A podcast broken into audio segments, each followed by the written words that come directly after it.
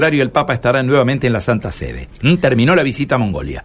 María Silvia. Bueno, ya vamos a ir el móvil porque Mauro nos espera, pero mientras tanto le saludamos a Esperanza, que nos dice muy buenos días, estilo M, buen comienzo de semana en San Justo, algo de lluvias leves el sábado de la noche, el domingo también por la tarde-noche, escuchándonos a través de la aplicación. En breve reporta cómo está el clima, porque bueno, en el mientras tanto se levanta con toda esta rutina y nos sigue acompañando. Gracias, ¿eh? que reconoce también al gran maestro Ariel Ramírez y al querido Gustavo Cerati, que formaron parte de la música en la mañana. ¿Te parece que vayamos a la calles, Carlos? Vamos con Mauro.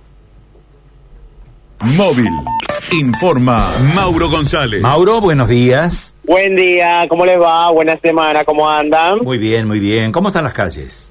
Bien, aquí estamos eh, con eh, las calles eh, que están un poco húmedas todavía, después de lo que han sido las lluvias que se dieron, pocas por cierto, como ustedes mencionaban, eh, pero lluvias al fin en la ciudad de, Santa Fe. Así que bueno, comenzando esta semana eh, con, con algo de humedad y fresca. ¿eh? Mucha sirena anoche, Mauro, ¿eh? sirena toda la noche. ¿eh? Yo te digo, eh, anoche desde prácticamente las 12 de la noche, una de la mañana, sirenas de sur a norte, sirenas de norte a sur. ¿eh? Debe haber estado bastante, bastante calentita la cosa. ¿eh? Sí, seguramente, seguramente en distintos puntos de la de la ciudad de Santa Fe se han dado algunos hechos en particular eh, que, bueno, obviamente son para, para repasar. Eh, así que, bueno, eh, por cierto, es uno de los datos a, a, tener en cuenta de lo que, de lo que está sucediendo. es por eso que, bueno, vamos a, contar que hay una mujer de 28 años que ingresa desde la zona de Iturraspe y Terraplén con una herida de arma de fuego, eh, es una tentativa de homicidio, eh, en este caso efectuada por un menor de edad. Esta persona ingresa con una lesión de arma de fuego en la parte frontal del cráneo, orificio de entrada y salida, eh, que queda una parte del proyectil alojado y no representa una lesión ósea. Seguidamente se le realiza las curaciones y eh, trasladan eh, a esta mujer que está examinada por el médico policial en turno. Eh, en este caso, la, el menor se lo identifica, se queda detenido en primera instancia, atendido, y se lo forma causa por tentativa de homicidio calificado.